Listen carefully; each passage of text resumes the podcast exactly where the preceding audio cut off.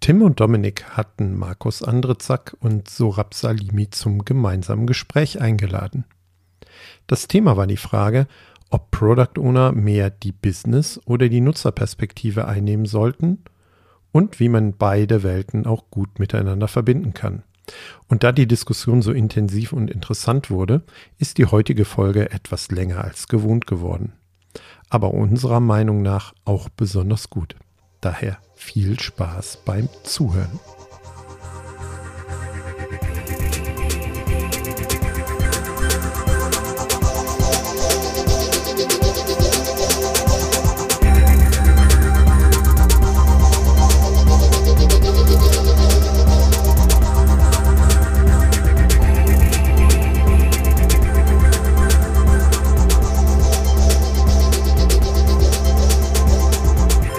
Herzlich willkommen beim Produktwerker Podcast. Diesmal in einer Konstellation mit zwei Gästen aus unterschiedlichen Kontexten. Das hatten wir auch noch nicht.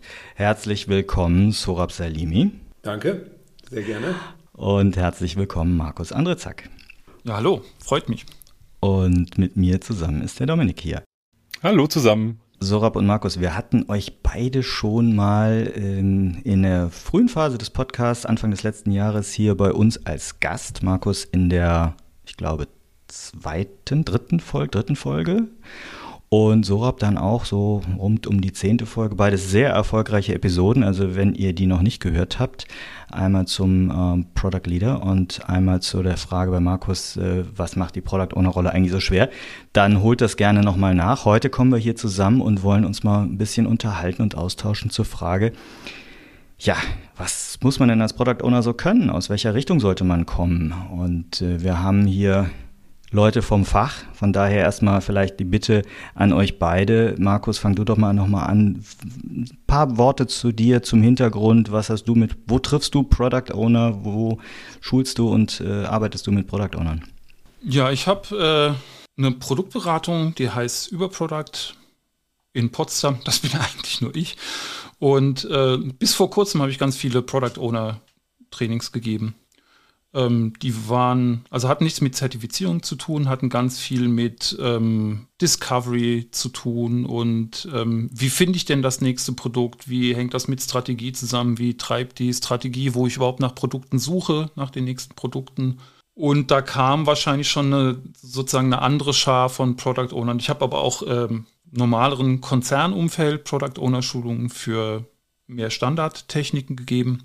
Und tatsächlich habe ich das jetzt bis vor einem halben Jahr gemacht. Jetzt ähm, bin ich in einer Phase angekommen bei mir, wo ich äh, fast gar kein Trainings mehr mache, sondern in Firmen wieder aktiv mitarbeite und da aktiv Strategie und Produkte gestalte, tatsächlich jetzt. Also das war durch die Corona-Krise beschleunigt, aber auch nur beschleunigt. Also es war eh so ein, so ein Wunsch, der in mir sich hegte.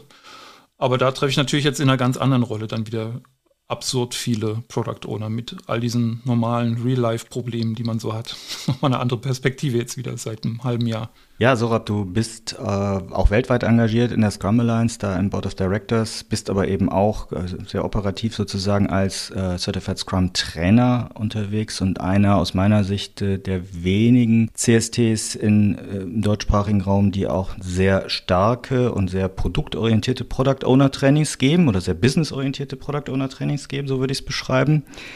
Sag gerne mal ein paar Worte zu deinem Background, der ja auch ein ungewöhnlicher grundsätzlich ist und wie du auf die Product Owner Rolle guckst. Ja, ja nee, also äh, ah, freut mich, das zu hören, Tim. Danke dir. Ähm, äh, aber die Tatsache, dass ich die Product Owner Trainings vielleicht anders gebe als andere Leute, ich kann es selber nicht ganz so gut beurteilen, weil ich halt primär meine eigenen Trainings kenne liegt wahrscheinlich auch daran, dass ich selber weniger technisch bin. Also ich habe äh, Medizin studiert und auch quasi beendet, äh, bin dementsprechend Arzt. In der Corona-Krise bedeutet das, dass man sehr viele Anfragen bekommt. Was soll ich hier machen, was soll ich da machen?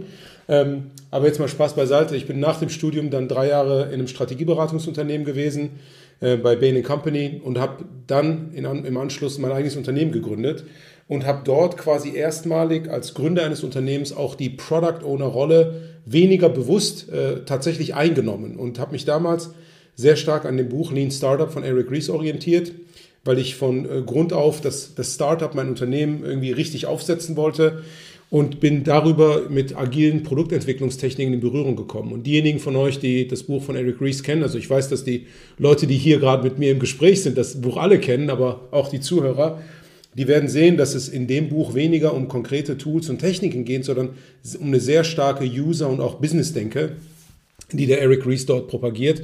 Und das war quasi mein Einstieg in das Thema und das hat mich wahrscheinlich sehr, sehr langfristig an der Stelle auch ähm, geprägt. Im Anschluss an dieses erste Startup, was ich hatte, äh, habe ich dann einige Jahre im IT-Beratungsunternehmen meiner Eltern mitgewirkt, habe auch dort einige Produkte selber unter meiner, unter meiner Hand quasi gehabt, auch dann wesentlich bewusster als Product Owner agiert und mittlerweile wieder im eigenen Unternehmen habe ich ein erstes Produkt mit aufgebaut als Product Owner, mittlerweile an eine andere Product Ownerin übergeben, so dass ich da auch sehr stark in die Rolle eines Stakeholders reinwachsen musste. Auch das muss man erstmal machen und ähm, all diese Perspektiven fließen dann natürlich in, in die Trainings mit ein. Und ich mag die Product Owner Rolle von all den Dingen, die ich vermittel, so mit am meisten, weil ich selber auch sehr nah an, an Produkten gerne bin, auch ein, ähm, eine gewisse Vorliebe für, für sehr, sehr gute Produkte habe.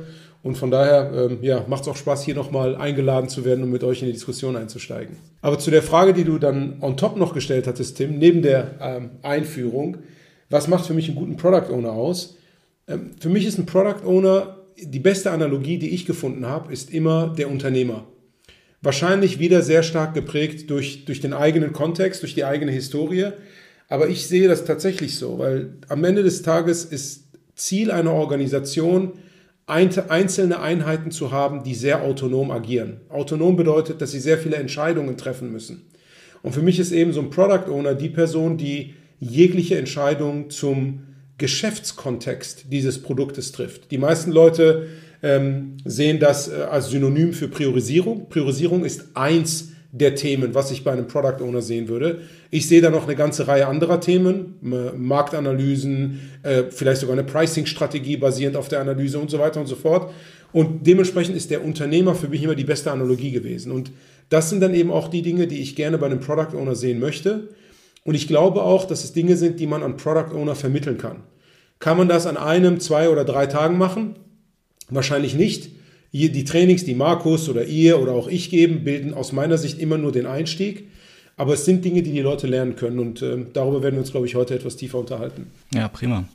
Das hört sich für mich so an, dass du eine sehr starke ich spitze es mal etwas zu, ne? eine sehr starke Business-Orientierung, eine kaufmännische Orientierung in dieser unternehmerischen Verantwortung der, der Product Owner-Rolle siehst. Ähm, man sieht ja häufig die Darstellung, dass so die, die vier Dimen oder Entschuldigung, die drei Dimensionen äh, eines Product Owners eben äh, Technologie, Nutzerverständnis und Businessverständnis sind. Also so Tech, Biz und User. Da würde ich jetzt bei dir sehr stark das Thema Biz raushören. Äh, Dominik und, und Markus, äh, ihr seid beide eher dafür bekannt, sehr stark aus dieser Nutzerbrille, Nutzersicht zu kommen. Würdet ihr das anders sehen oder wie würdet ihr es anders sehen? Je nachdem, welcher Box man gerade im Leben steckt, ähm, hat man halt wahrscheinlich immer einen Schwerpunkt und die Wahrheit liegt aber halt in der Mitte, dass man eben diese äh, Wünschbarkeit, ne, äh, die Machbarkeit und, und die, die Viability, also die Verkaufbarkeit, sagen die, der Bestand des, des Produkts im, im Markt im Blick hat, dass man das alles ähm, unter einen Hut bringt, das ist wahrscheinlich so die Komplexität an dem Job tatsächlich. Ne? Ich habe ja hier viel mit dem HPI zusammengearbeitet, mit Design Thinking. Also Design Thinking hat erstmal an sich kommt das total von der Wünschbarkeit, also von der Desirability. Ne? Und das bringt auch immer lustige Diskussionen mit sich. Äh, wir hatten mal so eine Diskussion geführt, da hat so ein alter XP, also Extreme Programming Mensch auf Twitter geschrieben, jetzt kommen die Design Thinker und nehmen uns so ein Thema wie Discovery oder Exploration weg, das haben wir doch schon immer gemacht. Ne? Und was man relativ schnell feststellt, ist, dass diese Begriffe alle überbesetzt sind und dass sowas wie Desirability und diese und was Discovery von Desirability ist, ist in sowas wie Scrum oder Extreme Programming ein anderer Rahmen als in Design Thinking. Also es geht immer noch weiter raus. Es gibt immer noch größere und damit noch viel schlimmer, abstraktere und sich unsicher anfühlendere Sachen, als wenn man schon was bauen muss gerade. Ne? Also sie, und, und das ist, glaube ich, auch so ein Ding für einen Product Owner. Ähm, wahrscheinlich muss man sich entscheiden, was man aushalten will. Will man so die Suche nach dem nächsten Produkt aushalten oder will man eher so das Verwaltendere aushalten, das das Geschäft ist schon da, ich muss es jetzt pflegen, ich muss konkret auf den Markt gucken und äh, schraube nur noch Feature an das Produkt dran. Ne? Ähm, das sind auch wieder sehr unterschiedliche Ausprägungen der Rolle, die mit unterschiedlichen Schwerpunkten in diesem Venn-Diagramm zu tun haben, die verschiedene Persönlichkeiten, verschiedene Arbeitsziele, manchmal verschiedene Teams brauchen. Ähm, und darüber muss man sich, glaube ich, auch ein bisschen klar werden. Deswegen glaube ich so, dass die, die große Kraft hat immer das Vereinende und, ne? Gar nicht das Entweder-Oder, sondern das Spannende ist, glaube ich, in diesem, in welcher Phase brauche ich welchen Schwerpunkten, wie kann ich die wieder vereinen? Und das glaube ich, das, das Schlimme, Schwere, Verwirrende an, an der Produktrolle, dass das immer so hin und her schwingt alles. Ich glaube, die Hauptfrage, die sich mir dann immer stellt, ist, äh, wofür mache ich das Ganze eigentlich? Oder wofür ist, muss ich da eigentlich Produkte entwickeln? Und das ist auch so ein Punkt, wo ich dann immer so ein bisschen auch Probleme mit dem Begriff Unternehmer zum Beispiel habe, äh, wie Sorab du das eben gesagt hast. Weil die Frage ist auch dann, wofür sind Unternehmen zum Beispiel da? Und ich bin jetzt zum Beispiel keiner, der sagt, Unternehmen ist dafür da, um Geld zu verdienen, sondern um einen Mehrwert zu liefern. Und dafür bekommt es dann von der Gesellschaft, jetzt, sorry, jetzt kommt der Soziologe äh, oder Sozialwissenschaftler, kriegt halt Ressourcen von der Gesellschaft dafür zur Verfügung gestellt oder eben auch äh, als äh, Aufrechterhaltung, um einen Mehrwert zu liefern. Wenn ich jetzt als Product Owner einen Mehrwert liefern soll durch mein Produkt, dann muss ich dabei auch wirtschaftlich denken, weil ich will meinen Nutzern, denen ich einen Mehrwert liefere, auch nachhaltig einen Mehrwert liefern. Wenn der Baumarkt von heute auf morgen alle Produkte kostenlos rausgibt, haben wir den größten Mehrwert geschaffen, der irgendwie geht. Alle können alles nutzen, was sie brauchen. Aber das können wir halt nicht lange, weil die Ressourcen sehr schnell aufgebraucht sind. Und sobald die Ressourcen aufgebraucht sind, müssen wir zumachen. Das bedeutet aber auch, dass wir ab dem Moment keinen Mehrwert mehr liefern können. Und das ist nicht unser Ziel. Wir wollen halt nachhaltig unseren Mehrwert liefern und brauchen dafür Geld. In der Regel Geld. Bei äh, bei NGOs zum Beispiel ist es dann auch gerne äh, Arbeitsleistung von Freiwilligen und so weiter. Ne? Es muss kein Geld sein von der Gesellschaft, ist aber das häufigste, die häufigste Ressource. Und deswegen sind eigentlich diese drei Kreise, und da stimme ich dir zu, Markus, du musst halt irgendwie in diesen drei Kreisen drin sein. Ne? Also ist das technisch überhaupt machbar? Sprich, wie viel Aufwand willst du investieren und äh, geht das überhaupt? Dann hast du die Frage, was braucht der Nutzer, damit du diesen Mehrwert schaffen kannst? Und was müssen wir auch machen, damit wir das eben auch nachhaltig anbieten können, damit der Nutzer auch morgen noch was hat? Nur bei mir ist die Perspektive dann tatsächlich, äh, Tim, wie du es eben angesprochen hast, sehr nutzergetrieben, weil ich glaube, diesen Mehrwert, den müssen wir halt erstmal erzeugen. Und äh, dieser Mehrwert sollte dann auch dafür sorgen, dass wir nachhaltig Geld kriegen, um diesen Mehrwert nachhaltig anzubieten. Ich finde es ähm, super cool, was du gerade eingebracht hast, Dominik, weil es hängt wirklich davon ab, wie man in einem Unternehmen die Zielsetzung eines Unternehmens definiert. Und daraus ergibt sich dann eben auch die Zielsetzung in der Besetzung einer Product Owner Rolle. Weil ich sehe das sehr, sehr ähnlich wie du. Ich sehe es nicht als primäres Ziel eines Unternehmens, Geld zu verdienen. Ne, diese Shareholder Value Maximierung, die wir seit den 70er Jahren des letzten Jahrhunderts quasi haben. Ich habe heute einen äh, Post auf Twitter gesehen, wo, wo stand, äh, das erste, was ein Ökonomieprofessor machen sollte, ist ein Bild von Milton Friedman in, den Klassenraum hängen mit einer Korktafel dahinter und dann Dartpfeilen, damit man da drauf werfen kann. Ja, das ist so ein bisschen auch die Perspektive, die ich an der Stelle teile. Es geht nicht um Shareholder Value Maximierung. Der Shareholder Value muss eher aus Nachhaltigkeitssicht existieren, weil sonst dem Unternehmen die Ressourcen fehlen, um dauerhaft einen Mehrwert in die, in die Gesellschaft heranzutragen. Und wenn man aus der Perspektive kommt, dann stellt sich, glaube ich, auch gar nicht so sehr die Frage, bin ich jetzt eher business-fokussiert oder technologiefokussiert oder User? Weil an allererster Stelle muss irgendwo immer die Nutzbarkeit oder die Nützlichkeit des Produktes stehen, weil ansonsten kann ich die beste Technologie verwenden und ich könnte irgendwie ein gutes Geschäftsmodell dahinter haben, aber wirklich Mehrwert habe ich dann da nicht geschaffen. Und wenn ich über Business nachdenke, dann denke ich auch weniger über die Fachseite, sondern ich denke viel mehr an Businessmodelle. Also ich persönlich, wir hatten vorhin kurz über meinen Background gesprochen, bin auch sehr stark geprägt von, von den Arbeiten, die der Alex Osterwalder gemacht hat mit seiner Firma Strategizer. Und der Grund, warum ich das mag, ist, es geht nicht darum, einfach nur eine Gewinn- und Verlustrechnung aufzustellen für ein Produkt, sondern tatsächlich ein gesamtes Geschäftsmodell, wo man in seinem Modell eben die neuen Building Blocks hat. Da ist der Nutzer mit drin, da sind aber auch die Partner mit drin, da sind die Kanäle mit drin, da sind die Beziehungen mit drin. All diese Dinge sind relevant und ein Product Owner muss für mich all diese Dinge am Ende des Tages in Anführungsstrichen managen. Warum sage ich in Anführungsstrichen? Weil auch wieder der Begriff Management von vielen Leuten sehr unterschiedlich verstanden wird. Und für mich ist es eben eher eine Art und Weise, eine gewisse Art und Weise, wie man mit den Leuten ähm, arbeitet, wie man agiert, wie man führt, wie man den Leuten auch den Kontext gibt, damit auch nicht der Product Owner alle Entscheidungen treffen muss, sondern das Kollektiv, ob das jetzt ein Scrum-Team ist, ein Squad ist oder was auch immer, dort be zu besseren Entscheidungen kommt, um am Ende bessere Produkte auf bessere Art und Weise liefern zu können. Ja, da haben wir natürlich jetzt auch mit dem neuen Scrum Guide durchaus äh, noch einen weiteren Impuls reinbekommen, ne? dass die gesamt, das gesamte Scrum-Team auch eher ergebnisverantwortlich äh, gezogen wird, jetzt verkürzt dargestellt.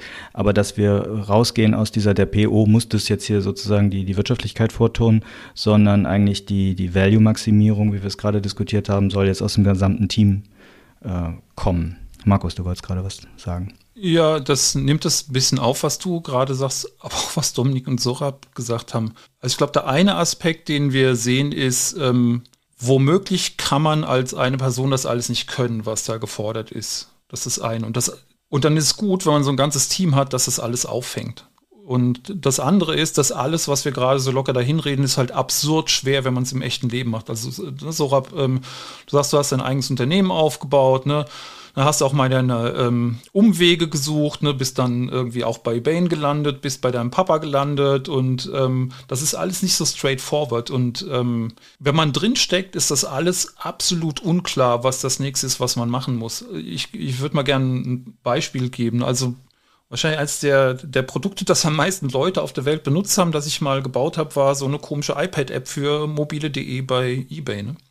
Sondern das war, als das iPad rauskam. Und wir wussten, also noch niemand hat das iPad in der Hand gehabt, als wir angefangen haben, das zu konzeptionieren. Wir wussten nur, das Ding kommt. Und du stehst da und du machst die ersten Workshops und die Leute fragen sowas wie, was wird denn das Ergebnis heute sein?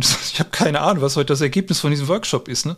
Aber wir müssen irgendwo anfangen zu denken und zu schrauben und was hinzumalen. Und ne, wir, werden wahrscheinlich jetzt wochenlang Kram an die Wände malen und werden alles davon in die Tonne treten und nochmal von neu denken. Und in drei Monaten wissen wir gar nicht mehr, wo die Sachen herkamen, die wir dann wirklich benutzt haben in dem Produkt.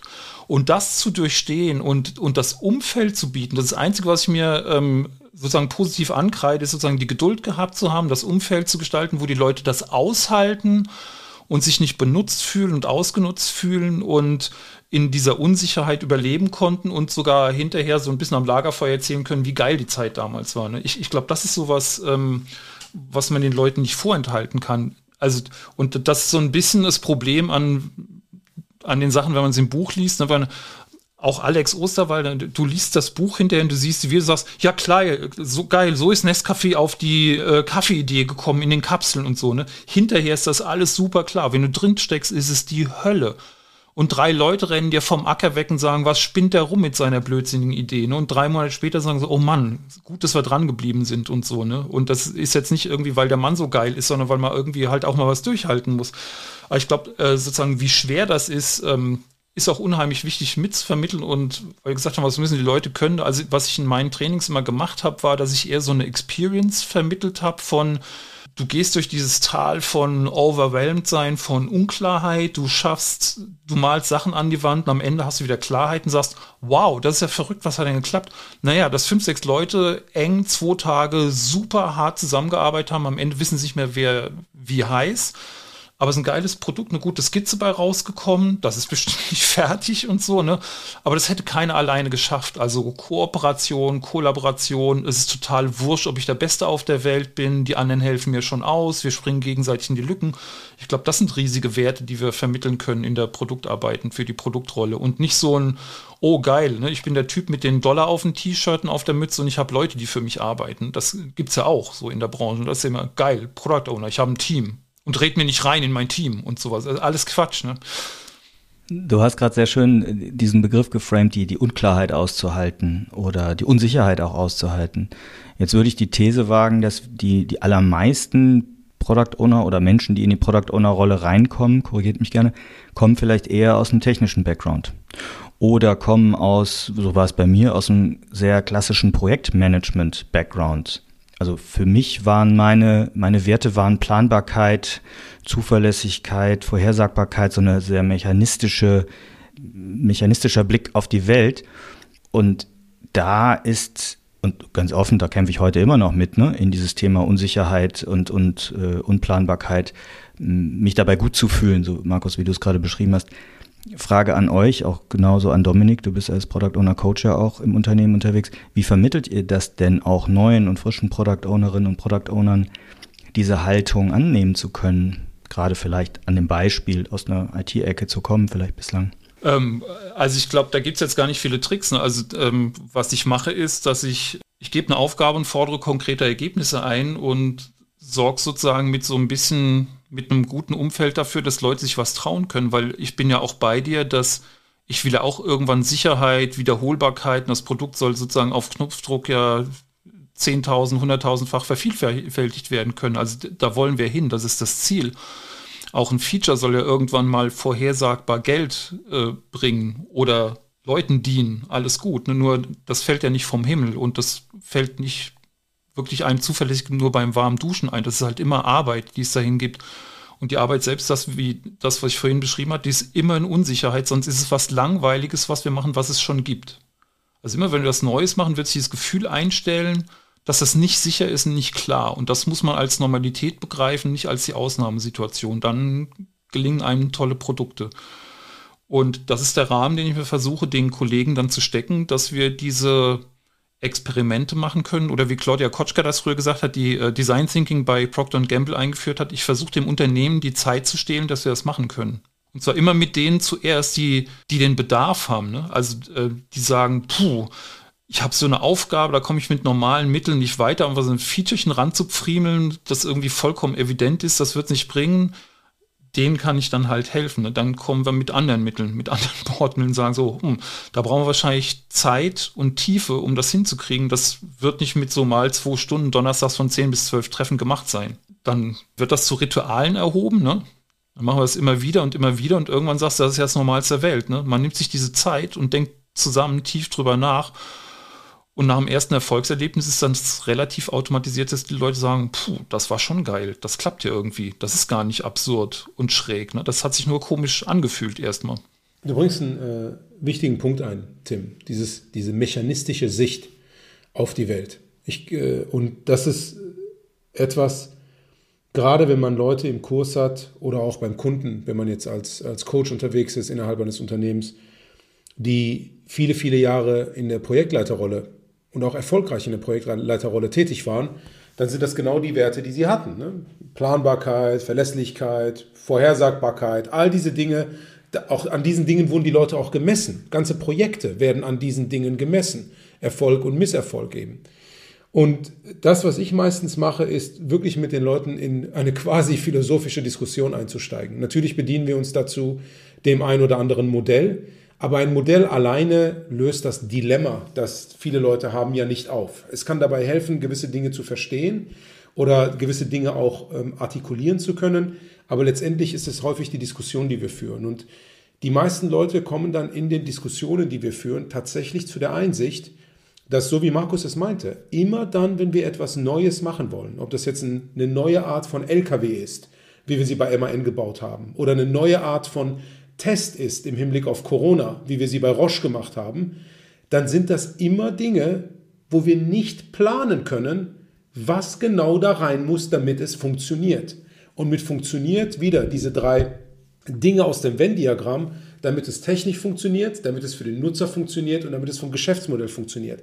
Das sind multiple Dimensionen. In der, in der Gesundheitsbranche kommt dann noch die Regulatorik dazu, als weitere Unbekannte, wo man sehr, sehr viel Unsicherheit hat.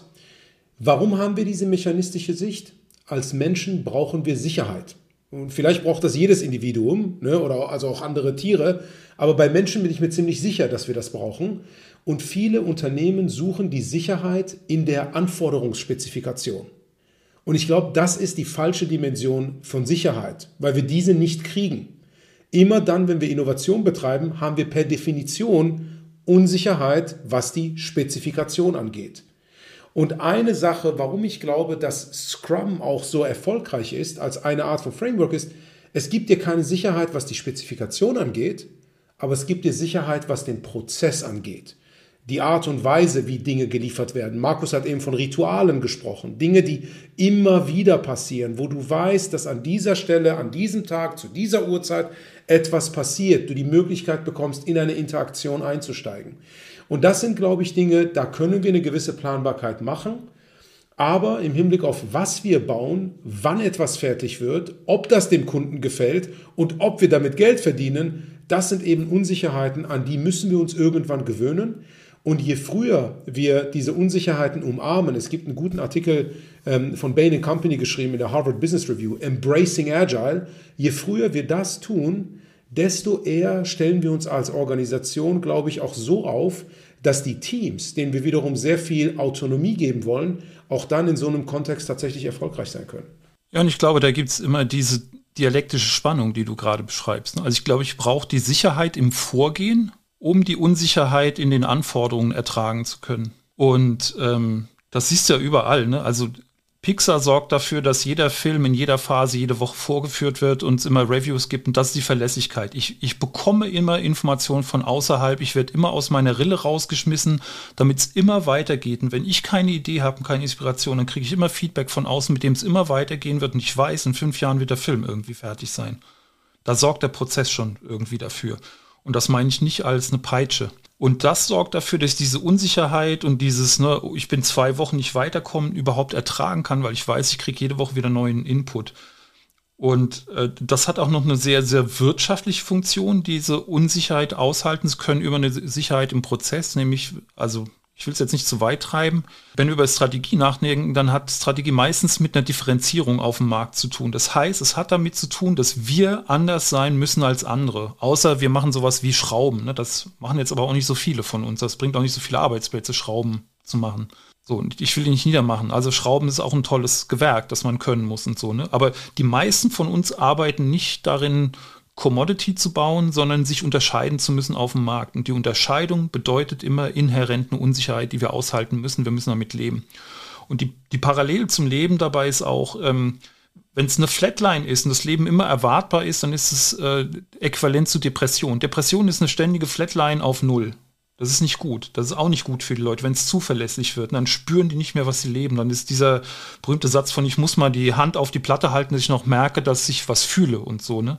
Und, und was diese Erwartung von ständiger Sicherheit und dieser mechanistische Aspekt im, im Business bedeutet, ist, dass wir eigentlich so eine Nulllinie erwarten. Und das ist auch nicht gut für die Leute. Das heißt, wir müssen auch so ein Hoch und Tief haben. Deswegen mögen wir alle Sport. Ne? Was mögen wir am Sport? Ist, dass es auf und ab geht, dass es Überraschungen gibt, dass es, ähm, oh Mann, klappt das noch? Oh, sieht schlecht aus aber jetzt kommt er, der geht durch und so, ne?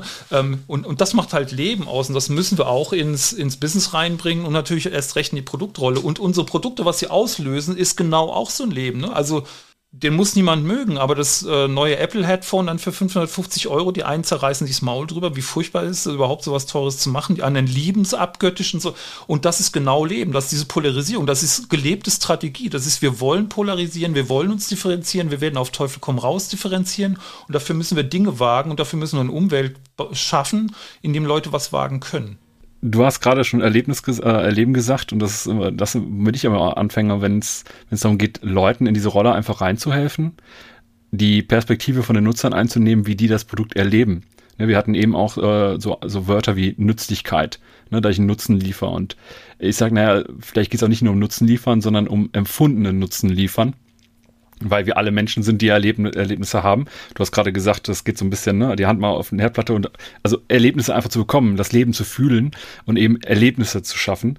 Und ich glaube, dass das meistens auch, äh, um so ein bisschen den Bogen wieder zusammenzuschließen, zu sagen, wenn ich jetzt aus dem Projektmanagement zum Beispiel komme oder aus der äh, Technik, wo es dann vielleicht eher darum geht, Sachen zu liefern, dass ich dann versuche, am Anfang diese Perspektive einzunehmen oder dabei zu helfen, sie einzunehmen, welche Erlebnisse erzeuge ich mit meinem Produkt eigentlich, um das dann zum Ziel zu machen damit man sich dann eben so iterativ daran vorantasten kann, äh, was machen wir jetzt eigentlich, um dann so ein bisschen diese ich muss das hier zwangsweise ausliefern, aufzulösen, hinzu, ich will eigentlich, ich möchte gerne folgende Erlebnisse schaffen.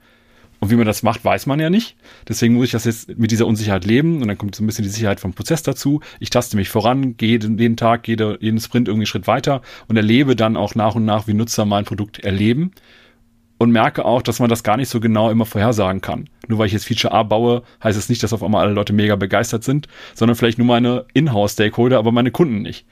Ne? Und dann muss ich da wieder ranlernen. Ich glaube, das ist äh, auch ein wichtiger Aspekt, der noch dazu kommt. Absolut. Ne? Du hast so schöne Bilder heute. Ne? Ähm, also ich finde, so die, die nativste Sache ist ja, ähm, mein Bild ist immer so ein komischer Strand, den ich kenne in Spanien. Da fahre ich seit 20 Jahren hin. Vor 20 Jahren war da nichts. Heute ist es so ein Surferstrand, wo zig Surfläden sind und so. Und jeder Trottel auf dem Dorf hat gespürt, was die Leute brauchen. Nicht, weil die super schlau sind, sondern weil die da wohnen, weil die ein Gespür dafür haben, wonach Leute jetzt lechzen. Und wovon kommt das? Das, weil die sich da rumtreiben. Und wenn wir uns beim Kunden rumtreiben, wenn wir ein Bad in der Umwelt des Kunden nehmen, dann haben wir relativ wenig Fragen über die Gestaltung unseres Produkts und Priorisierung und was müssen wir als nächstes machen und so weiter und so fort. Sondern wir haben einen Drang aus der Empathie, die wir mit den Leuten haben, wo wir sehen, wie die ihr kleines Geschäftchen gerade betreiben und was ihnen fehlt, welche Software sie als nächstes bräuchten, welche Möglichkeit ihnen fehlt, jetzt in der Krise so ein Paket auch mal vor die Tür zu stellen, welche Kanäle sie brauchen, um Nachrichten dafür zu kriegen, wie sie mit Kunden überhaupt wieder in Kontakt kommen können, was auch immer das Problem gerade ist. Wir wissen das. Und dann können wir das auch relativ gut bauen. Und jetzt haben wir genau diesen Drive, von dem ich vorhin erzählt habe, ne, dieses, ich will das machen, weil jetzt verbinden wir dieses Erlebnis, was du gerade erwähnt hast, mit einer Person, die vor uns gesessen hat, die wir beobachtet haben, sagen, oh Mann, dem Heinz, dem will ich aber helfen. Und jetzt baue ich das Ding. Verdammt, ich will das sehen. Und jetzt kann ich auch ganz anders mit den Teams oder wem auch immer sprechen, sagen, ey, ich habe den Heinz gesehen und den Martin und die Susanne und die Sonja. Und wir müssen das Ding bauen. Ich habe die gesehen alle und ich rede gar nicht über die vier, das ist nur mein Bild.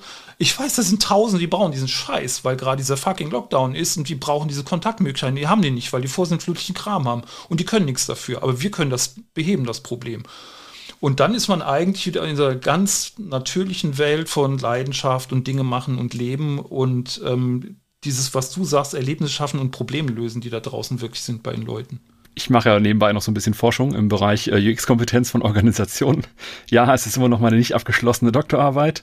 Ähm, und tatsächlich ist es auch, wenn es um reine User Experience geht, ist eine der Hauptaspekte, wo drin Organisationen gut sein müssen, damit die nicht nur ein, sondern ganz viele Produkte bauen, die gute User Experience produzieren, eine Wahrnehmungsfähigkeit, dass sie überhaupt in der Lage sind, Bedürfnisse von Nutzern wahrzunehmen und sie auch innerhalb der Organis Organisation zu kommunizieren. Ne? Also das, was die Leute aus dem Dorf gemacht haben, die halt gesehen haben, was alles passiert, die haben diese Wahrnehmbar äh, Wahrnehmung einfach per se, weil die Leute direkt vor deren Augen langlaufen. Ähm, ich glaube, als Product Owner tut es uns ganz gut, sehr nah auch an den Nutzern dran zu sein und das mitzubekommen. Und wenn wir da Defizite haben oder einfach auch nicht so die Motivation für haben, dann brauchen wir im Zweifelsfall ein Team oder Unterstützung, damit wir diese Wahrnehmung überhaupt im Team, in der Gruppe, in der Organisation haben können, um unser Produkt entsprechend zu gestalten. Ich meine, nicht, nicht ohne Grund sagt ja Steve Blank immer, get out of the building, ja. Äh, erste Regel, ihr müsst rauskommen. Und ähm, Markus, du hast das so schön dargestellt mit dem Beispiel von dem Strand. Man wundert sich, in wie vielen Unternehmen, nicht nur in Deutschland, aber in Deutschland extrem, die Leute, die die Produkte bauen, nie Kundenkontakt haben. Wirklich nie Kundenkontakt haben. Und das klingt für mich als Mediziner total absurd. Stellt euch vor, es gibt einen Arzt, der keinen Patientenkontakt hat. Funktioniert gar nicht. Ja? Aber als ich dann in die Unternehmen eingestiegen bin, damals bei meiner Tätigkeit bei Bain, ich war total verwirrt. Ich so, wie? Ihr habt noch nie mit einem Kunden gesprochen. Und daran, damals habe ich mir nie über Produktentwicklung Gedanken gemacht. Und in den letzten zehn Jahren, wo man immer wieder Produktentwicklung gesehen hat, die Leute haben sehr, sehr, sehr wenig, wenn nicht gar keinen Kundenkontakt. Und das ist jetzt nichts Neues, dass Kundenkontakt etwas Gutes ist. Wenn man sich Bücher durchliest von vor 30 Jahren, lange bevor es sowas wie Scrum gab, geschweige denn das Agile Manifest, da wurde schon über Procter Gamble gesprochen, wie deren Leute rausgehen, wie die wochenlang bei den Kunden irgendwie rumsitzen, sich anschauen, mit, wie der Kunde sich bewegt, was der Kunde so tut und auf was für Produktideen sie an der Stelle gekommen sind, wie sie sich die Babys angeschaut haben, um die Pampers nach und nach und nach zu verbessern. Aber wenn man sich dann beispielsweise die deutsche Automobilindustrie anschaut, eins meiner Lieblingsbeispiele, dann wird dort halt extrem viel am Kunden vorbei entwickelt. Ja, und das, das ist, glaube ich, eine der einfachsten Dinge, die man umsetzen kann, um direkt mehr Kundenkontext, damit aber auch mehr Motivation, mehr Unternehmertum in nicht nur die Product Owner reinzubringen, sondern ins gesamte Team. Wir haben damals bei MAN das gesamte Team rausgeschickt, damit sie mit Lastwagenfahrern rumfahren und ein Gefühl dafür bekommen, welche Probleme diese Leute haben. Als der Lastwagen dann auf der internationalen Automobilausstellung ausgestellt wurde, waren nicht die Vertriebsleute dort, sondern das Team war da und hat das Produkt vorgestellt.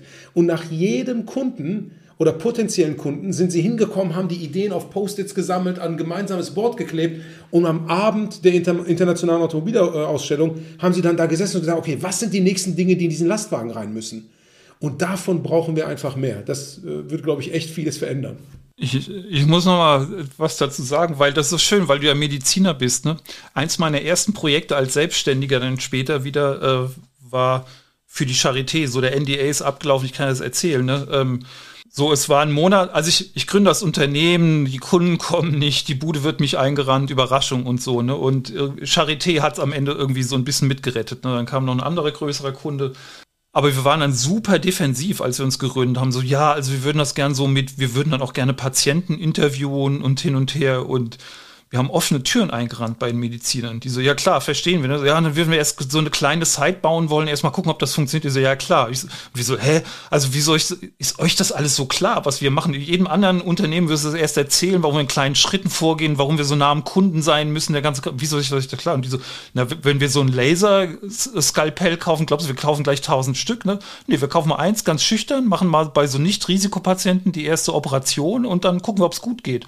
Dann machen wir die zweite und die dritte. Und was gut gegangen ist, dann kaufen wir mal fünf Laserskalpelle und dann irgendwann zehn oder hundert, egal, ne? Aber natürlich gehen wir auch im Kleinen vor, weil es geht ja um was und das sind echte Menschen, das muss funktionieren und Schritt bei Schritt bei Schritt bei Schritt und so, ne? Wieso? Ach so, deswegen versteht ihr es. Das ist ja verrückt. Deswegen glaube ich, ist das bei dir so natürlich, ne? Weil du, du machst ja keinen Quatsch einfach so. Du musst, also, und vor allem in der Medizin, du machst ja nichts erstmal, ohne dass es notwendig ist, ne? Also du denkst ja nicht Quatsch aus. Leute kommen und ja klar, ne, also ja klar, es gibt Auswüchse und so, ne, aber so, wenn wir mal bei dem berühmten Eid bleiben und so, ist erstmal so, tu nichts umsonst, tu so wenig wie möglich und so weiter und so fort. Und das sind so Maximen, die wir uns alle mitnehmen können, die eigentlich ganz hilfreich sind, die zu so einem ganz natürlichen Verständnis von dem ganzen Kram wieder führen und nicht so theoretisch sind. Ne? Also ich habe ja die ersten gut 10, 11 Jahre meiner beruflichen Tätigkeit in Bankensystemen oder Finanzdienstleistern verbracht und auch jetzt äh, viel schon mit Versicherungskonzernen gearbeitet und da kann ich voll bestätigen, ne, da bist du ganz weit, ganz, ganz, ganz weit weg erstmal von Nutzern. Äh, wenn über Stakeholder gesprochen wird, wird höchstens an den, das nächste Silo nebenan gedacht äh, in der Organisation, aber eben nicht an real existierende, ja, seien es Vertriebler, ne, Vertriebsberater oder eben ähm, Kunden einer Bank, einer Versicherung. Ich würde das Thema gerne aber mal ein bisschen verlängern. Wir waren jetzt so zu dem Thema Kundennähe, geht mal raus, out of the building etc. unterwegs. Das ist die User-Perspektive. Aber wenn wir jetzt das Thema Geschäftsmodellperspektive und Business-Perspektive nochmal reinnehmen, wäre meine Beob oder ist meine Beobachtung auch, dass gerade Product Owner oft sehr weit weg sind von wirklichen Zahlen, Business-Zahlen. Was ist eure Wahrnehmung dabei und wie kann man das ansonsten stärken? Also nehmen wir das Beispiel, eine Product Ownerin kommt vielleicht mit einem technischen Hintergrund, war vorher vielleicht Entwicklerin, wächst in so eine Product Owner Rolle rein, hat jetzt verstanden, meinetwegen schon den ersten Schritt, okay, get out of the building, lass mit den Usern reden, aber wie kann man denn so, eine, so ein kaufmännisches Verständnis sich da aneignen in der Rolle? Also ich möchte mal aber sportlich noch kurz äh, hier den Streit aufmachen, weil ich, ich glaube, weil du gesagt hast, so, ne, die ersten zehn Jahre habe ich ja bei Bank und Versicherung verbracht und so war und so ich glaube, das merkt man ja den Branchen an, dass die Leute so weit weg sind. Ne? Also wer ist denn, wer kommt denn bitte jemals begeistert von seiner Bank oder seiner Versicherung zurück? Das sind ja tote Unternehmen allesamt. Ne? Die machen irgendwie was, was man irgendwie braucht, aber niemand ist davon begeistert. Ne? Die reden auch nicht von Produkten, die optimieren Prozesse und so weiter und so fort. Ne? Und ähm, das ist alles irgendwie ganz cool. Aber nichts davon funktioniert mehr so, dass Leute irgendwas damit verbinden. Und wer weiß eigentlich genau, wo er versichert ist und wer hat irgendeine Beziehung zu einem Bankenmenschen. Also ich bin auf dem Dorf groß gewachsen, ich konnte zur Bank gehen und konnte 100 Euro äh, D-Mark noch damals für meine Eltern abheben und so. Ne? Das war so Beziehung zur Bank. Das ist heute alles tot. Ne? Und wenn es denen schlecht geht, dann sorgen sie dafür, dass es noch weniger Bankbeamte gibt, die sich um dich kümmern. Weil sozusagen diese Beziehung können sie sich nicht mehr leisten. Also wird es noch beziehungsloser und also geht es der Branche noch schlechter und es wird noch mehr von sowas noch anonymerem, absurd wie N26 abgelöst, was irgendwie Banken angreifen kann, weil niemand mehr für die Leute da ist, weil es einfach nur schneller geht und das Produkt irgendwie mehr sexy aussieht und so. Ne? Und ich glaube, dass das, was wir verbinden müssen, ist, äh, dass dass die Geschäftszahlen und dieser Userblick, die verbinden sich halt miteinander. Du kannst nicht das eine vom anderen trennen. Du kannst nicht ein gutes Geschäft sein, aber den Kunden aus dem Blick verlieren auf lange Sicht. Ne? Und das sehen wir den Branchen an. Deswegen sind die eben die kleinen, die Branchen, über die du gerade redest, die vor zehn Jahren schon entkoppelt waren. Und du kannst nicht den Businessplan schreiben, wenn du die Probleme nicht kennst der Leute, denen du dienst, sozusagen, mit dem Unternehmen. Da auch nochmal an deine Frage anzuknüpfen, Tim. Ne, das passte, glaube ich, ganz gut jetzt mit dem, was, was Markus noch gesagt hatte. Ich sehe sehr, sehr viele Product Owner, die keinerlei Zahlen im Kopf haben. Und es fängt damit an, was das eigene Team kostet. Was eigentlich eine Zahl sein sollte, die man sehr einfach hat. Weil entweder hast du festangestellte Leute und ohne zu wissen, was jeder Einzelne verdient, ne, Thema Datenschutz, kannst du relativ schnell von HR die Gesamtsumme der Kosten bekommen, inklusive Lohnnebenkosten, inklusive den Pauschalen, die das Unternehmen für Arbeitsplätze etc. abrechnet. Und vor allem, wenn du einen externen Dienstleister hast, dann weißt du das sehr genau, was du dort pro Tag oder pro Woche oder pro Sprint oder was auch immer bezahlst. Und ich sehe sehr viele Product Owner, die selbst diese simple Zahl, geschweige denn andere Dinge, nicht kennen. Die kennen häufig wesentlich technischere Sachen, wie die Conversion Rate, der Traffic, der auf die Website kommt und so weiter. Also früher war selbst das nicht der Fall. Das sehe ich mittlerweile schon gang und gäbe, dass das viele Product Owner kennen, vor allem wenn sie softwarebasierte Applikationen machen. Aber sobald es dann wiederum um die Kerngeschäftszahlen geht, wie zahlt das auf die Strategie ein? Verdienen wir damit Geld oder treiben wir damit den Umsatz mit anderen Produkten? Ähm, inwiefern lösen wir die, Pro die Probleme, die unsere Kunden haben? Wieder die User-Thematik. All diese Dinge sehe ich bei dem Großteil der Product Owner, ich sage gar nicht bei keinem, ne, aber bei dem Großteil der Product Owner sehe ich, das, sehe ich das nicht unbedingt präsent. Und ich glaube, das ist etwas, was man zwingend ändern muss. Ähm, ich würde aber weniger die Product Owner dafür verantwortlich machen, sondern vielmehr die Konstellation, in der sie im Unternehmen arbeiten. Viele Unternehmen, denen fällt das unheimlich schwer, schon A, eine Strategie zu entwickeln. Selbst dafür holen sie sich ja häufig Beratungen rein. Und dann, sobald die Strategie da ist, diese runterzubrechen auf die einzelnen Produkte, Geschäftseinheiten oder wie auch immer das Unternehmen strukturiert ist.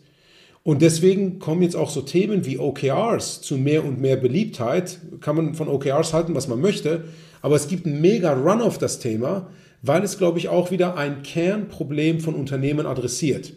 Und in dem Moment, wo die Leute da oben, sage ich jetzt mal sehr pauschal, nicht wissen, was gemacht werden soll und woran messen wir, ob wir erfolgreich sind oder nicht, dann ist es natürlich unmöglich, das für einen einzelnen Product Owner runterzubrechen und diesem Product Owner die Transparenz zu geben und darauf basierend dann auch Entscheidungen zu treffen. Und das ist so eine Verkettung von verschiedensten Dingen, aber ich glaube, viele der Probleme starten bei genau dieser Thematik ich weiß, dass manche Firmen so ein bisschen das Problem haben, äh, diese Werte für die Kosten des Teams zum Beispiel irgendwie zu generieren oder rauszurücken. Und ich, ich sage dann auch immer, dann nimm halt irgendwelche Fantasiewerte und als Daumenwert nehme ich immer 500 für einen internen äh, Kollegen und 1000 Euro für einen externen Kollegen. Das ist ungefähr, ne? Das kann immer plus minus irgendwas sein.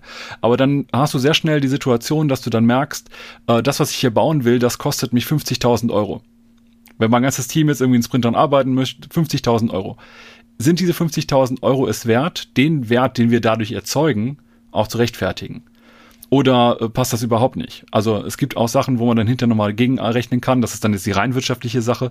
Machen wir das äh, zu einem angemessenen Preis? Weil vielleicht kann man sich zum gleichen Preis auch, statt jetzt irgendwie teuer die Automatisierung zu fahren, irgendwie einen Studenten einstellen und äh, zu dem Preis, was das in der Entwicklung kostet, äh, einen Studenten über vier Jahre oder fünf Jahre beschäftigen ne, der noch mehr macht als nur diese eine Tätigkeit, vielleicht manuell. Da muss ich mal ein bisschen hin und her überlegen, wie der Kosten-Nutzen-Faktor ist. Und natürlich spielt da das Umfeld eine wichtige Rolle, inwieweit ich das überhaupt auch kann, diese Entscheidungen mit zu treffen wenn man das jetzt noch was größer aufzieht mit der Strategie, ne, und ich sehe das auch, dass viele Product Owner sehr äh, relativ entfernt von Thema Strategie sind, weil dann gibt es irgendwie eine Strategieabteilung, die macht das irgendwie und man hat gar nicht die Möglichkeit. Aber irgendwer muss am Ende die Frage beantworten, um bei Markus alten Bild mit den, mit den Surfern zu sein, sind wir auf dem richtigen sind wir auf dem richtigen Strand? Oder sollen wir auf einen anderen Strand gehen? Die Frage muss irgendwann irgendwer klären. Und eigentlich sollten das am besten die Product Owner sein, zumindest mit involviert sein, weil sie eigentlich auch eben ein, äh, ein Teil der Wahrnehmung von Nutzern und von Kunden haben, die sie haben. Aber das ist halt auch nicht überall der Fall. Wenn wir Product Owner in Trainings oder Menschen in die Product Owner Rolle in Trainings reinbringen, erlebe ich dann aber häufig bei solchen Diskussionen auch den Widerspruch und sage, ja, wir dürfen diese Zahlen aber gar nicht haben, oder? Das Stichwort Transparenz, mangelnde Transparenz in Unternehmen. Also wir, wir kriegen die gar nicht, etc. Ähm, also es fängt an, Warenkorbwert, äh, Marge von Produkten etc. Das ist das Motto, dass ihr da im Produkt oder ihr da in der IT sollt es nicht wissen. Wie argumentiert ihr da oder wie helft ihr Menschen, da sozusagen auf Ideen zu kommen, mal intern gegen was gegenzutreten? Ja, da, da sind wir so ein bisschen bei dem Thema, was ist eigentlich die Zielsetzung des Unternehmens? Warum wollen Sie überhaupt, dass Leute Product Owner sind? Weil sie könnten ja auch weiterhin Projektleiter sein oder Teamleiter oder was auch immer.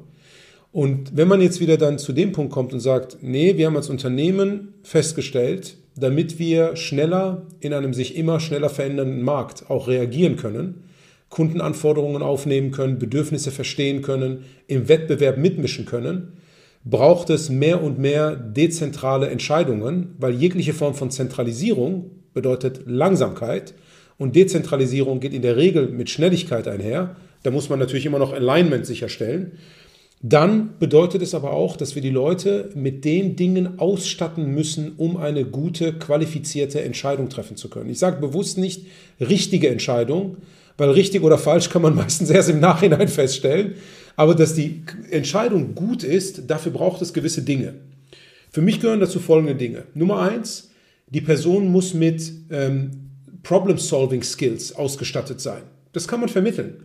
Ähm, jeder Arzt, der Initial- oder Medizinstudent, der Diagnostik lernt, das ist Problem Solving. Ein Betriebswirt, der Case Studies cracken muss, das ist Problem Solving.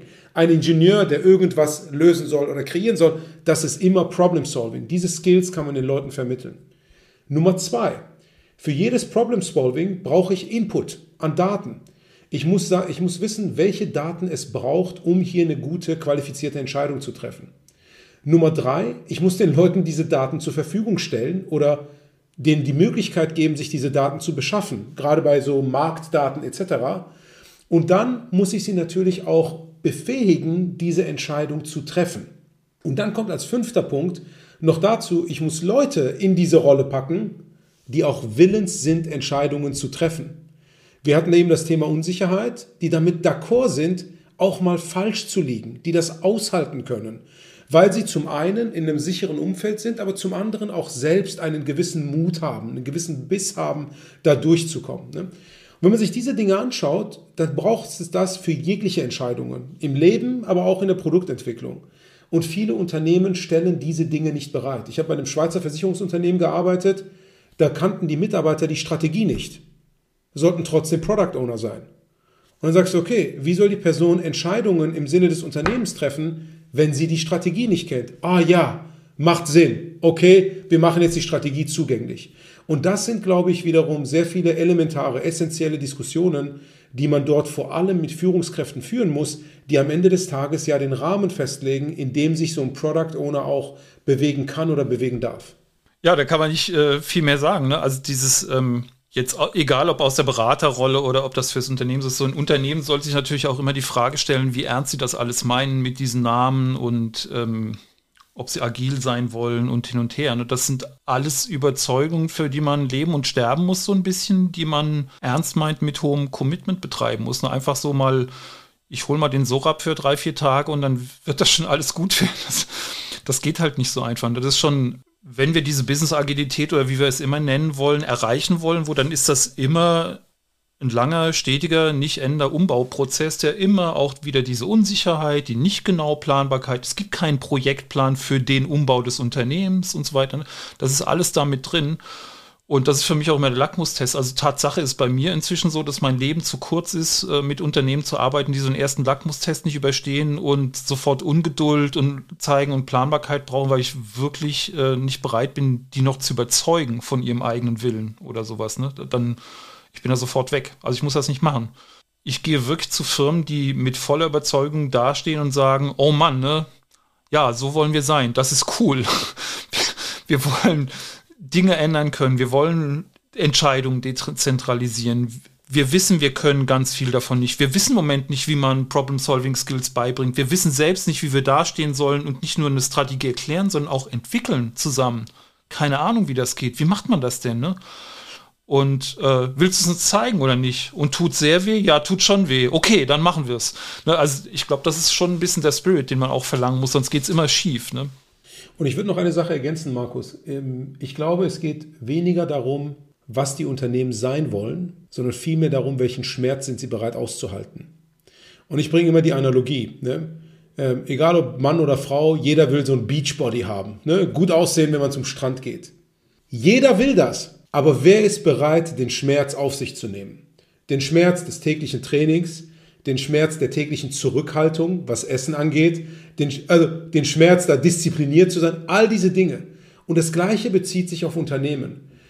Es, jeder möchte sein wie Amazon, jeder möchte sein wie Tesla. Aber wenn man sich mal anschaut, was so ein Jeff Bezos oder was so ein Elon Musk Tag ein, Tag aus aushalten, nicht nur die Arbeitslast, sondern die Unsicherheit, mit der sie bereit sind umzugehen, den Gegenwind, den sie über Jahrzehnte an der Börse bekommen haben und so weiter und so fort, das ist eben nicht jeder bereit zu tun.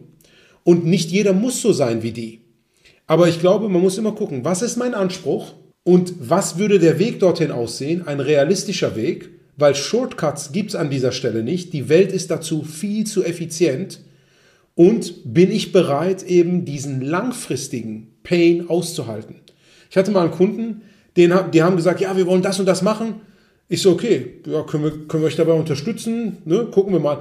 Die so, geht das in zwölf Monaten? Ich so, hä? Die so, ja, weil jedes Projekt ist bei uns auf zwölf Monate angesetzt. Wenn es in zwölf Monaten nicht fertig ist, brauchen wir das gar nicht erst starten. Ich so, gut, dann brauchen wir das gar nicht erst starten. Relativ einfach. Ja? Weil das wird eben bei einem kleinen Unternehmen vielleicht, ja, aber sobald du, keine Ahnung, 100, 200, 300 Mitarbeiter hast, glaube ich nicht, dass man das innerhalb von zwölf Monaten einfach mal so umkrempeln kann. Es sei denn, da gibt es sehr, sehr gute Voraussetzungen. Bei größeren Unternehmen erst, erst recht nicht. Die Schmerzen sind dann schon zu groß und die muss man bereit sein auszuhalten. Ja, und ich finde, du sagst auch was sehr Schönes, Tröstliches. Äh, ich rede ja immer von so einer Art positiven Selbstbewusstsein, die ein Unternehmen braucht. Ne? Und dafür ist auch wieder Kundenkontakt ganz gut. Ne? Wer sind wir wirklich? Was wollen wir wirklich sein? Ähm, wollen wir wirklich wie User in Bolt trainieren oder Heile Gebre Selassie oder wollen wir einfach Kreismeister sein? Ist auch okay. Und das ist ja wirklich okay, ne? Es reicht, Kreismeister zu sein oder einfach nur ein netter Mensch zu sein. Alles ist gut, ne? Nur das, was ich mache, muss mit dem übereinstimmen, was ich will. Und wenn ich zum Beispiel, wenn ich eine super alte, verkruste Versicherung bin, es ist ja okay, die leben ja, ist ja in Ordnung. Sie müssen nur nicht äh, alles radikal ändern, wenn sie sich bereit sind, den Schmerz zu ertragen und jeden Tag radikal sich umzustellen. Was, was ich am meisten nicht mag, ist so Botschaften von Hockeystick-Wachstum. Aber irgendwie bleibt alles gleich, weil verrückterweise Veränderung ja dann doch wieder Veränderungen braucht. Ne? Und, und, und das ist ja auch so, dass die Leute das sofort merken. Ne? Ich war auch mal in so einem Unternehmen, da hieß es irgendwie, ne, keine Ahnung, in zwei Jahren soll ich der Umsatz verdoppeln oder so ein Quatsch. Ne? Und alle stehen am Wasserkocher und sagen, ne, wird ja eh nichts. Also natürlich wird das nichts. Ne? Wer kann denn bitte seinen Umsatz in zwei Jahren verdoppeln? Was soll der Quatsch? Ne? Also, und ja, es gibt Branchen, Zeitfenster, wo das mal geht, aber du kannst es nicht sagen und dann passiert es. So, alle Abteilungen bleiben bestehen, die Zusammenarbeit bleibt, wie sie vorher ist. Da ist jeder schlau genug, der Mitarbeiter es zu raffen. Und dann ist es viel gesünder zu sagen, hey, weißt du was? Lass uns doch mal einen nächsten Schritt zusammen gehen. Was ist der nächste Schritt, den wir gehen können? Ach cool, wir kommen von einer 4 auf eine 5. Super gut, ne? Wir müssen ja nicht von einer 4 auf eine 10 kommen, User in Bold werden oder sowas, ne?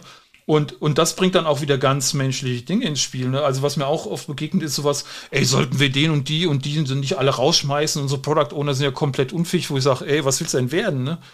Wenn du von der 4 auf eine 5 kommen willst, jetzt mal bei aller Liebe, ne, dann ist doch viel schöner, mit den Menschen zu arbeiten und ihnen Möglichkeiten zu geben, sie weiterzubilden. Ihr gebt euch alle Zeit, ihr geht eine Beziehung ein miteinander und ihr entwickelt was zusammen. Das ist doch viel geiler, als zu sagen, ey, ich habe die alle rausgeschmissen, neu geholt, weil ich das Reed Hastings Buch gelesen habe und der hat ja auch mal Leute rausgeschmissen, dann war alles ganz geil und so, ne, was er ja gar nicht so meint. Ähm, ich will nur sagen, solche Statements können ja auch falsch verstanden werden. Und das ist halt auch wieder alles Leben und Beziehungen, um was es geht. Nicht ähm, Quatsch lesen und Kram nachmachen, weil, also Sorab, ich sehe dein Bild, ne? Du bist äh, mit einem guten Körper ausgestattet. Auch du würdest nicht ab morgen wie Heile Lassi oder Usain Bolt trainieren, ne? Du würdest erstmal langsam anfangen. Gerade wenn du langfristig wachsen willst, wirst du nicht morgen revolutionär dein Training ändern. Und das ist okay.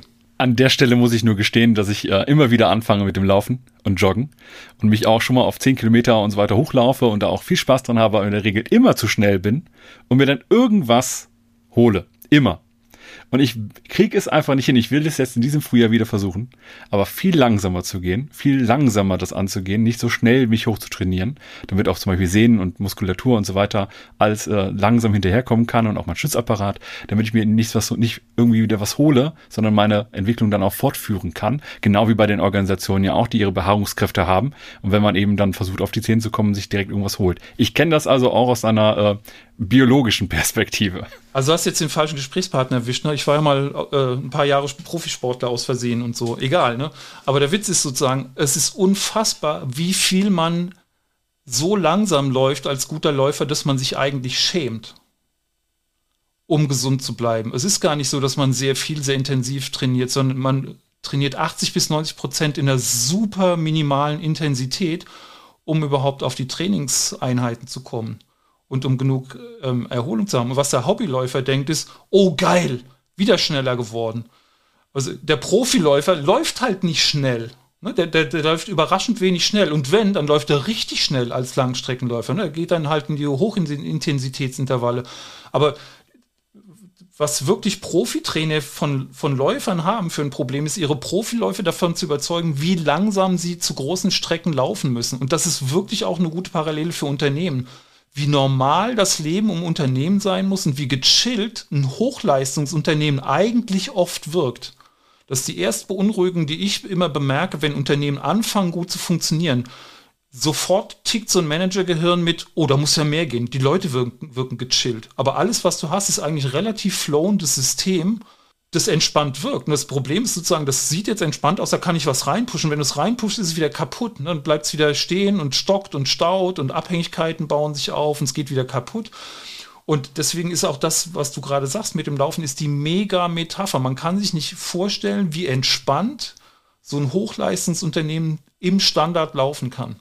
Und wenn du jetzt nochmal, wenn du jetzt nochmal vom Laufen einen Tick weitergehst zu, eine, zu einer Sportart, wo du dann vielleicht noch das eine oder andere machen musst, Fußball, Basketball, was auch immer.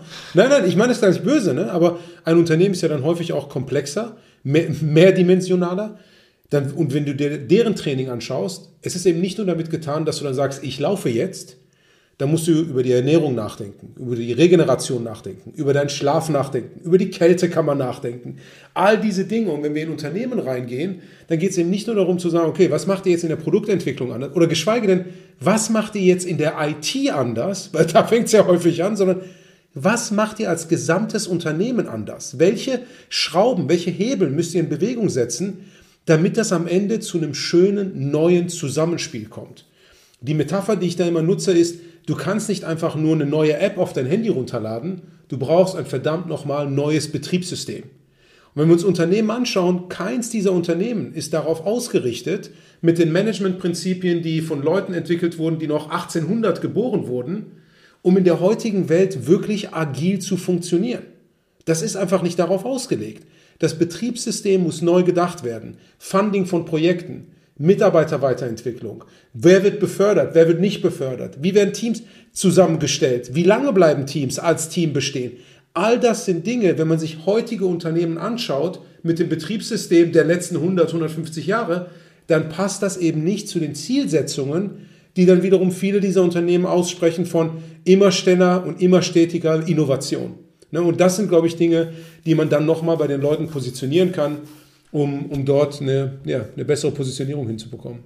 Ja, und das Bild von Dominik war ja, Dominik läuft alleine, das ist ja viel einfacher, ne? Und so ein Unternehmen ist ein riesen soziotechnologisches Gebilde, ein komplexes, ne? Das ist also absurd viele Abhängigkeiten. Und es reicht nicht, wenn Dominik alleine laufen würde und es mal drei Jahre durchhalten würde. Also ein Dominik macht noch kein Unternehmen, so bitter es ist, ne? Aber fast. Ich möchte gerne den Gedanken des Trainings nochmal aufgreifen und in einem Riesenbogen zum Beginn unseres Gesprächs zurückschlagen, um damit sozusagen ein bisschen so zum Abschluss zu kommen. Wenn wir eingestiegen sind über die Fragestellung, sozusagen aus welcher Ecke kann jemand äh, in die Product Owner Rolle reinkommen, ne? nochmal die drei Dimensionen des Venn-Diagramms, Technologie, Geschäftsmodell, Business und eben drittens Nutzer damit sind wir ja gestartet. Wenn wir jetzt das mit dem Gedanken des Trainings oder des Lernens verbinden, was sind denn kurz und knapp gerne eure Empfehlungen an Menschen, vielleicht die jetzt auch in der Schule sind oder so, die sagen, ja, auf dieses Thema Produktmanagement, Product Owner Rolle hätte ich Bock. Was sollte man denn jetzt studieren? Also egal, ob man überhaupt studieren muss, aber was, was für einen Weg, was für einen Ausbildungsweg würdet ihr den Menschen empfehlen, um einen einen der vielen möglichen Pfade in diese Rolle reinzufinden. Ja, also ich glaube, äh, das eine lernt man nicht, das ist Neugier, die man braucht und das macht dann das Tor auf für, ich, ich glaube, man braucht schon was aus diesem Dreiklang. Also ich würde auf jeden Fall irgendwas mit Strategie und Interesse an so einer Geschäftswelt auf einer neueren Art und meine Ansatzpunkte wären immer sowas wie Robert Martin, weil das wirklich auch gut geschrieben ist, modern ist, alles aufgreift, was wir denken und sagen. Also in, in die Richtung würde ich auf jeden Fall gehen. Ich würde auf jeden Fall Hardcore ähm, UX Literatur empfehlen, irgendwas wie und wenn es Erika Hall ist, irgendein Buch, was in die Richtung geht, wie kann ich mit Kunden reden? Was ist machbar, was ist pragmatisch machbar, ohne dass ich meinen Chef um Budget fragen muss? Ne? In so eine Richtung würde ich mich äh, weiterbilden als Ansatzpunkt. Ich würde äh, von mir aus sogar sowas Populäres einfach wie ähm, das Buch über Pixar mir angucken. Wie klappt denn Kollaboration? Ne? Wie, wie kann ich Leute interessanten Kollaborationen verwickeln? Wie kann, was wir vorhin gesagt haben, der Prozess mir helfen? Wahrscheinlich würde ich mal sowas machen wie ganz radikalen Design Thinking Kurs einfach besuchen, um so Techniken mal zu erleben. So ganz am Ende würde ich wahrscheinlich relativ trockene Techniken mir angucken, ähm, wirklich zu sowas wie Priorisieren und so. Aber das immer nur, wenn ich es halt wirklich gerade brauche, ne? wenn ich wirklich keine andere Inspiration habe. Ähm, das wären so Ansätze, die ich gehen würde wahrscheinlich. Wahrscheinlich würde ich unendlich viele Podcasts zu den Themen hören, die es gibt auf der Welt von interessanten Leuten, die das alles mal durchlebt haben. Also zum Beispiel von Ivan Joyner, dem, dem Patagonia-Gründer, den äh, eine, eine Podcast-Folge zu hören, wie er das auch total mit Street Smartness aufgebaut hat. Das finde ich so lehrreich, einfach so Originalgeschichten zu hören.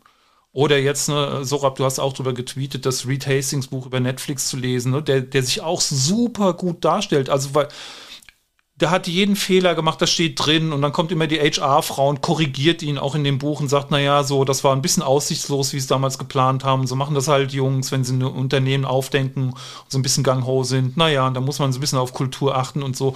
Ähm, das ist schon richtig cool, weil er gar nicht so tut, als wüsste er alles. Ne? Also es gibt so viele tolle Quellen, die einem helfen, mit dieser Komplexität und dieser Unwägbarkeit umzugehen und das zu verstehen und zu erleben, finde ich, glaube ich, das Wichtigste um es kurz zu machen, ich habe mal so einen Typen getroffen, der hat eine Business School in Finnland, Finnland aufgemacht. Und der hat gesagt, die ersten drei Semester bringen wir den Leuten erstmal bei, gute Menschen zu sein. Und dann reden wir über den Rest. Ja. Dem kann ich mich eigentlich nur anschließen. Äh, Markus, du meinst Roger Martin, oder? Ja, Roger L. Martin, genau. Genau, Roger L. Martin, ja. Ähm, nee, also ich, ich glaube auch, da gibt es äh, einiges an Büchern, die man lesen kann. Äh, du hast ja die Frage nach dem Studium gestellt ich, ich kann das gar nicht beantworten, Tim. Ich habe Product Owner gesehen, richtig gute, die haben die verschiedensten Backgrounds. Auch technische Leute. Ich meine, wenn man sich anschaut, viele der Gründer von Unternehmen sind Leute mit einem technischen Background und die haben initial vor allem auch die Rolle eines Product Owners gespielt. Die, die sind eben der Unternehmer. Und das haben sie auch gut hinbekommen, weil sie doch wieder sehr, sehr nah am Kunden dran waren. Ne? Jetzt kann man von dem Mark Zuckerberg halten, was man möchte. Am Ende hat er gute Produkte gebaut. Ne? Ansonsten würden ja nicht Milliarden von Menschen diese Produkte nutzen. Und da, glaube ich, kann man sich ähm, viel Inspiration holen. Ähm, um konkreten Podcast zu empfehlen, ich persönlich liebe How I Built This von NPR. Ähm, der Guy Raz moderiert das, die haben jetzt auch äh, vor kurzem ein Buch rausgebracht. Da sind alles Mögliche an Unternehmergeschichten dabei, von Unternehmen, die wir alle kennen, ob das jetzt beispielsweise so ein ähm, LinkedIn oder was auch immer ist, bis hin zu auch Sachen, die, die vielleicht nicht ganz so bekannt sind. Primär natürlich aus dem angelsächsischen Raum, viel aus Nordamerika. Aber die Geschichten sind einfach spannend, wenn man hört, wie nah am Kunden diese einzelnen Leute waren, wie viel Schmerzen die alle ertragen haben, bis ihr Produkt letztendlich erfolgreich war. Es gibt keine einzige Story, die tatsächlich so eine Overnight Success war. Gibt es nicht.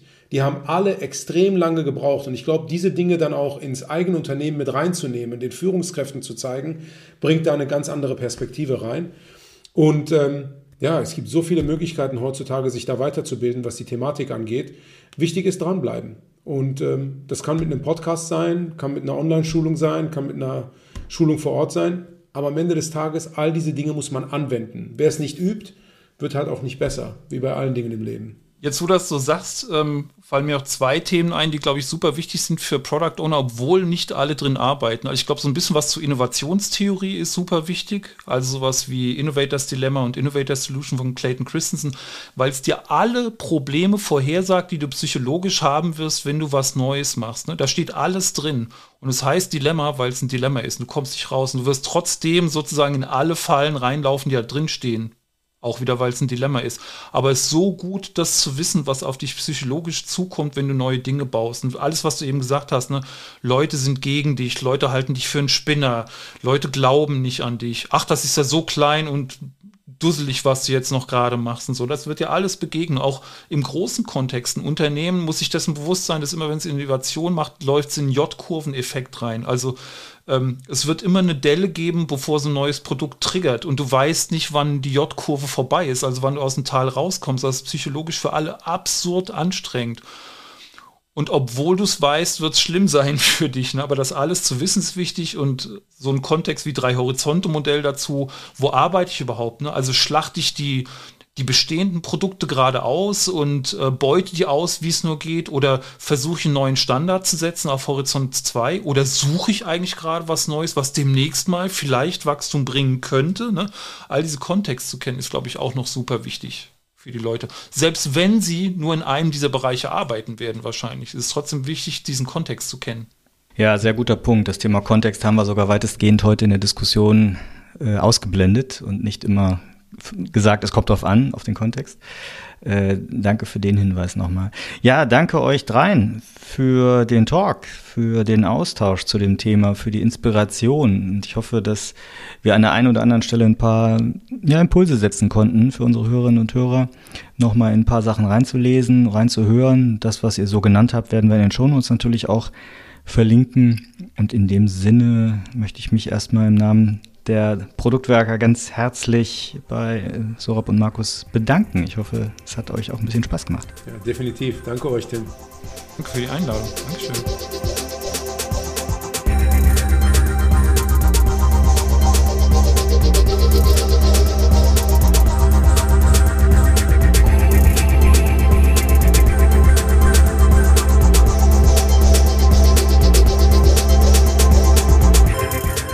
Wir Produktwerker bieten neben diesem Podcast auch kostenfreie Live-Events. Informiert euch über Termine und Themen, indem ihr uns auf LinkedIn folgt oder euch auf produktwerker.de registriert. Wir freuen uns über eure Teilnahme.